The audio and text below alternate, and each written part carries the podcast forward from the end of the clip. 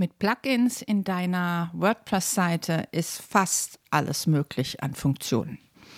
Mein Name ist Kerstin Müller von Müller macht Web und ich begrüße dich im WordPress Kochstudio. Ja, heute spreche ich mal über Plugins. Wahrscheinlich, wenn du mit WordPress arbeitest, hast du schon das ein oder andere Plugin installiert.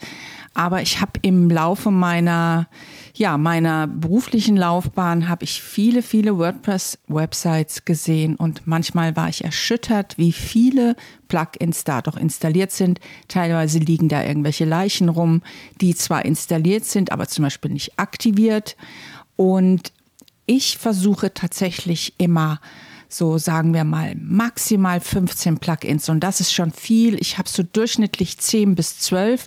Mehr braucht man in der Regel nicht. Das hängt natürlich immer von ganz vielen Faktoren ab, aber ich kann dir nur raten, da einfach sehr minimalistisch zu sein, weil nämlich jedes Plugin auch ein Einfallstor für Hacker bietet. Das heißt, wenn die nicht gepflegt werden und wenn sich da keiner drum kümmert, und das ist leider bei ein paar der Plugins ist das leider so, dann kommen die Hacker da rein und verseuchen deine ganze Seite. Also, ich will dir keine Angst machen, aber da ist auf jeden Fall weniger ist mehr, weil jedes Plugin kostet irgendwie Performance und muss irgendwie schauen und macht irgendwas und kann auch Fehler machen. Also da immer schauen, dass man gute Plugins sich besorgt. Ja, wie findet man denn ein gutes Plugin?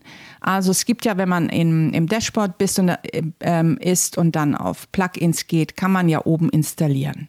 Dort kann man Suchbegriffe eingeben und dort findet man eine ganze Menge. Ein gutes Kriterium für ein gutes Plugin ist zum Beispiel, wie oft es jemand runtergeladen hat. Also wie viele Sterne ein Plugin hat.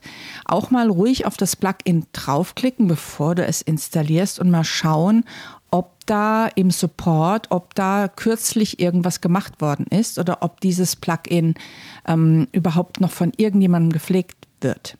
Man kann auch sehr schnell sehen, ob das mit deiner WordPress-Version äh, kompatibel ist und wann das letzte Update eingefahren wurde. Also wenn das zum Beispiel ein Jahr lang her ist oder zwei, dann muss man einfach mal schauen, dann muss man einfach mal die Community fragen, ob dieses Plugin okay ist.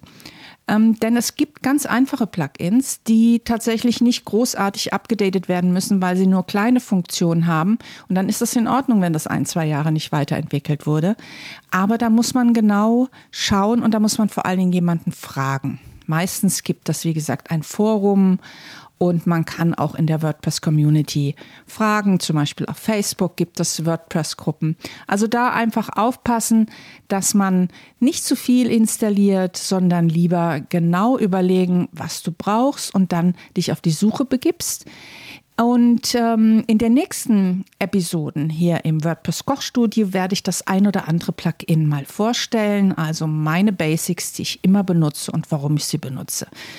In diesem Sinne, wenn du noch nie mit WordPress gearbeitet hast, dann geh einfach auf die Seite wordpress-kochstudio.de und hol dir da sofort den gratis WordPress-Kurs. Nur einfach äh, registrieren und mit der nächsten Mail wird dir auch schon, werden dir auch schon die Zugangsdaten zugesendet.